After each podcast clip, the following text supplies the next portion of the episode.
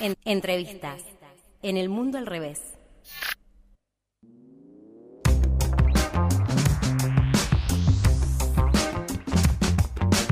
Continuamos aquí en el mundo al revés por el aire libre por la 91.3 y veníamos ya hablando a lo largo del programa eh, acerca de lo que fueron las PASO y para ello vamos a hablar con Mariano de Arriba, el periodista del Diario de la Capital y vamos a seguir hablando acerca de lo que fueron las PASO. Hola Mariano, te saluda Diana Maraciolo, ¿cómo estás?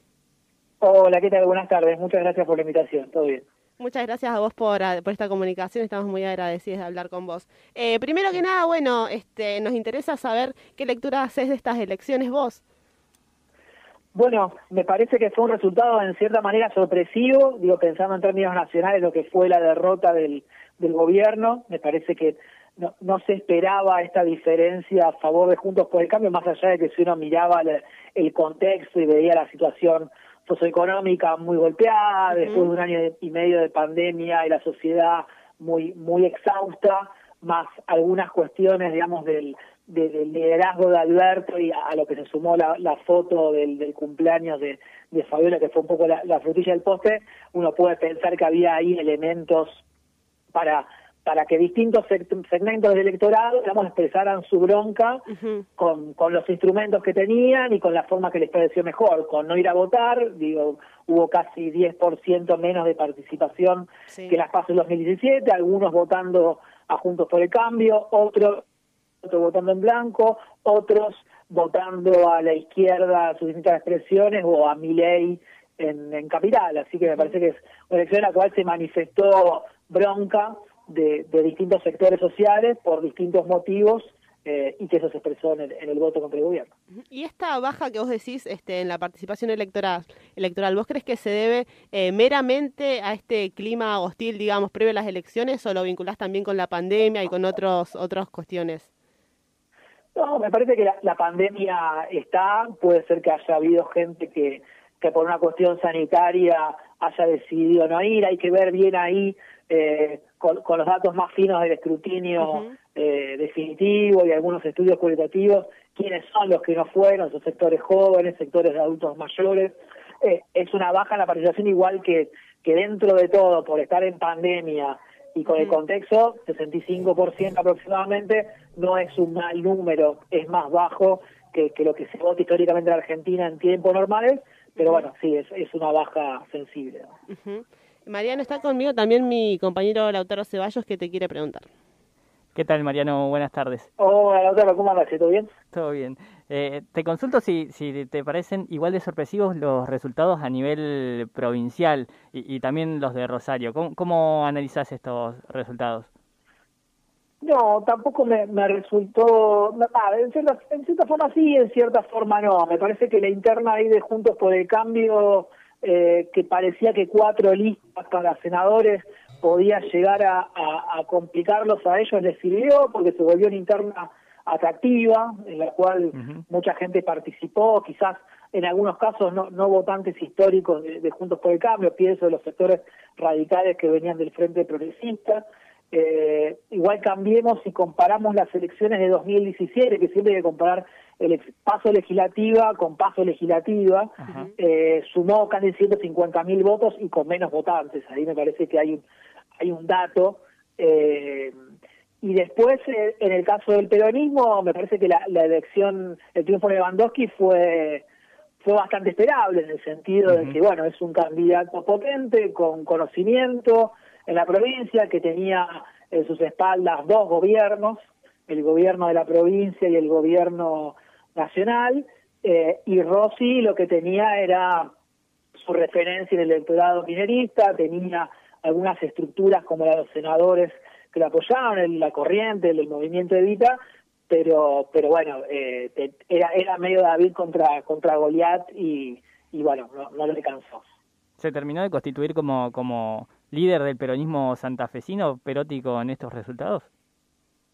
Y me parece que es un, sí, lo, lo, lo refrenda, lo refrenda su, su liderazgo. Después hay que ver un poco qué, qué pasa acá en adelante, qué pasa acá a, a noviembre, si las, las heridas cicatrizan. Uh -huh. eh, ahí hubo, hubo contactos entre, entre Toñoli y Milavera para tratar de, de, de acordar un esquema de trabajo para las, las generales, porque todo se juega mucho, eh, digo, eh, no, no, aparte la lista de diputados se arma con, con candidatos de las dos listas, eh, en el esquema actual Tonelli quedaría tercero, entonces eh, con, con, si se repitieran los resultados de ahora, en noviembre entrarían cinco diputados de Juntos por el Cambio, tres del peronismo y uno del Frente Progresista, de, sería de Mónica Fein. Entonces, digamos, ahí los primeros espacios del peronismo tienen incentivos para, para tratar de trabajar en conjunto, más allá de desconfianzas que, que no se van a que no se van a disipar eh, rápido. Pero sí, me parece que Perotti hizo una apuesta fuerte, anotarse él como precandidato a, a senador suplente y si, si perdía eh, se abrió una situación muy complicada en términos de, de gobernabilidad. Hay muchos interrogantes para, para los dos años que quedaban todavía demandando. Nombraste al Frente Progresista, Mariano. Eh, eh, ¿Te esperabas que sea tan abultada la victoria de, de, Clara García sobre Justiniani? Y al mismo tiempo se da la curiosidad de que eh, Pablo Hatkin impone a su candidato a Ciro Seisas eh, fuertemente en la ciudad. ¿Te, ¿Te, esperabas esto? Sí, ahí, ahí justo hablando de, de apuestas y hablando de la apuesta de, de Perotti, eh, Hatkin también hizo una apuesta fuerte, dos apuestas fuertes. En una ganó y en otra perdió.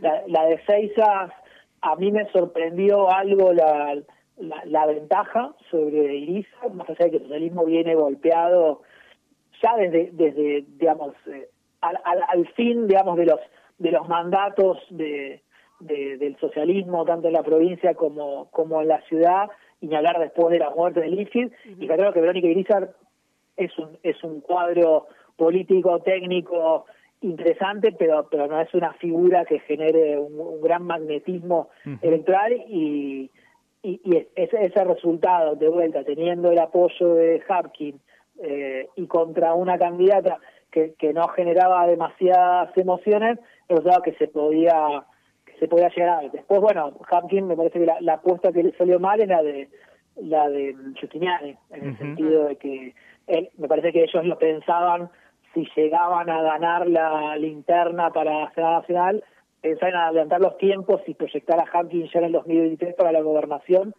y me parece que fue un fue una, una, una luz amarilla el resultado, uh -huh.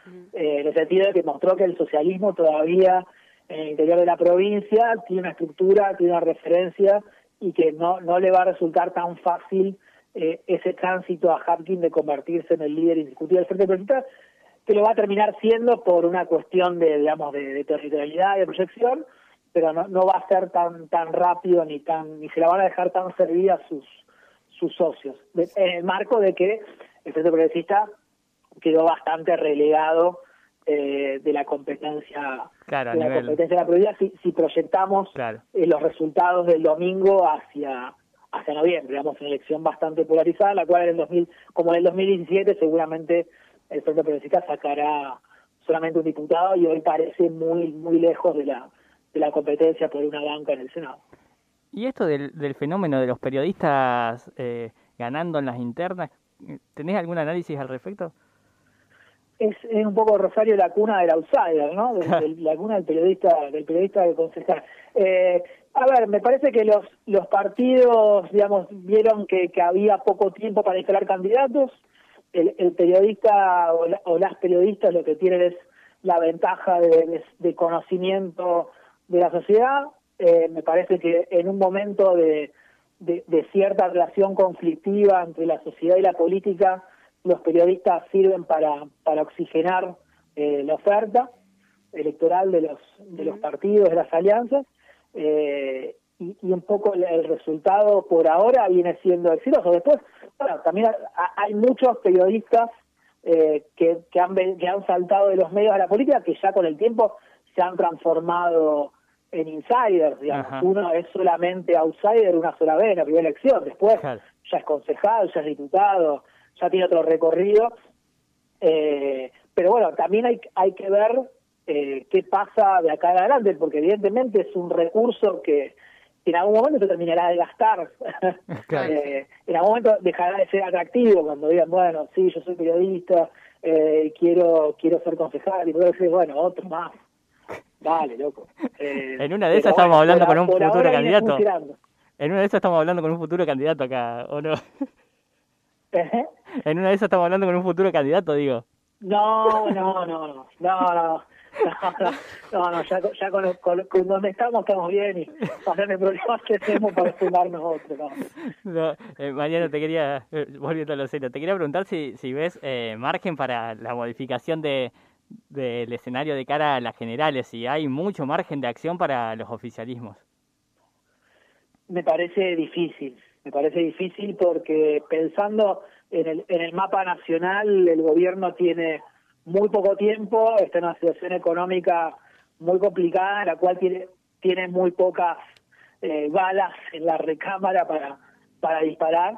Eh, y bueno, hay evidentemente hay, hay, hay dificultades ahí en la en la coalición, digamos, del rumbo hacia arriba, eh, digamos, pulseadas, eh, tensiones, cosas que ya venían grabándose desde antes y que la derrota en las, en las pasos terminó de, de, digamos, de exponer a cielo abierto. Me parece que es, es muy difícil. Seguramente van a tratar de, de, de, convocar y de movilizar a los, a los votantes que no fueron a votar en las PASO, que votan en las generales. Históricamente, ese, ese voto muchas veces termina votando es el oficialismo.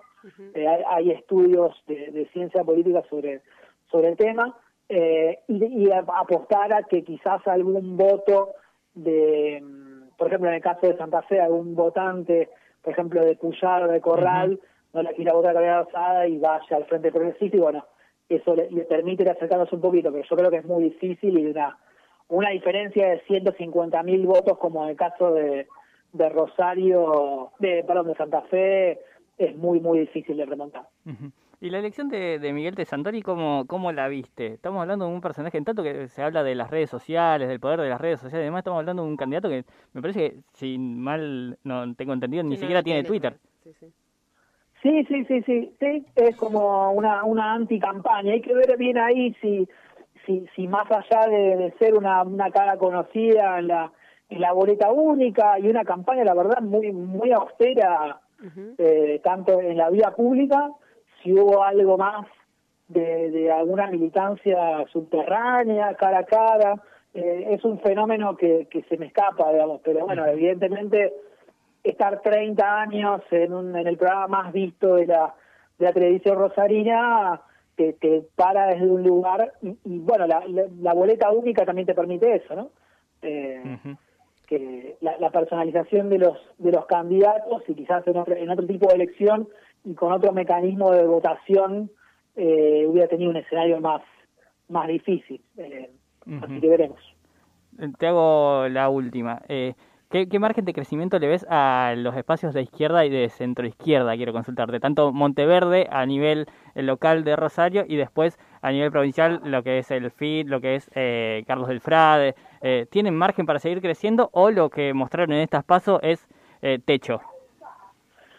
Me parece que la situación es diferente en el caso de Rosario que en el caso de, de, la, de la provincia para, para diputados y senadores nacionales. Me parece que por cómo está armado el escenario para, para diputados y senadores, está muy difícil que, que otras opciones puedan, puedan agarrar a algún diputado de esos. Me parece que vamos hacia ese esquema como fue en, uh -huh. en 2017 de cinco, cinco juntos por el cambio, tres el peronismo y uno el Frente Progresista eh, pero bueno, no habría que descartarlo porque en otros en otros distritos, eh, digamos, ante la falta de un espacio de, de derecha, lo que, lo que capitalizó mi ley uh -huh. en Ciudad de Buenos Aires, en otros distritos fue la izquierda, el FIT, sí. en concreto el que creció, así que no habría que descartarlo, me parece que es difícil.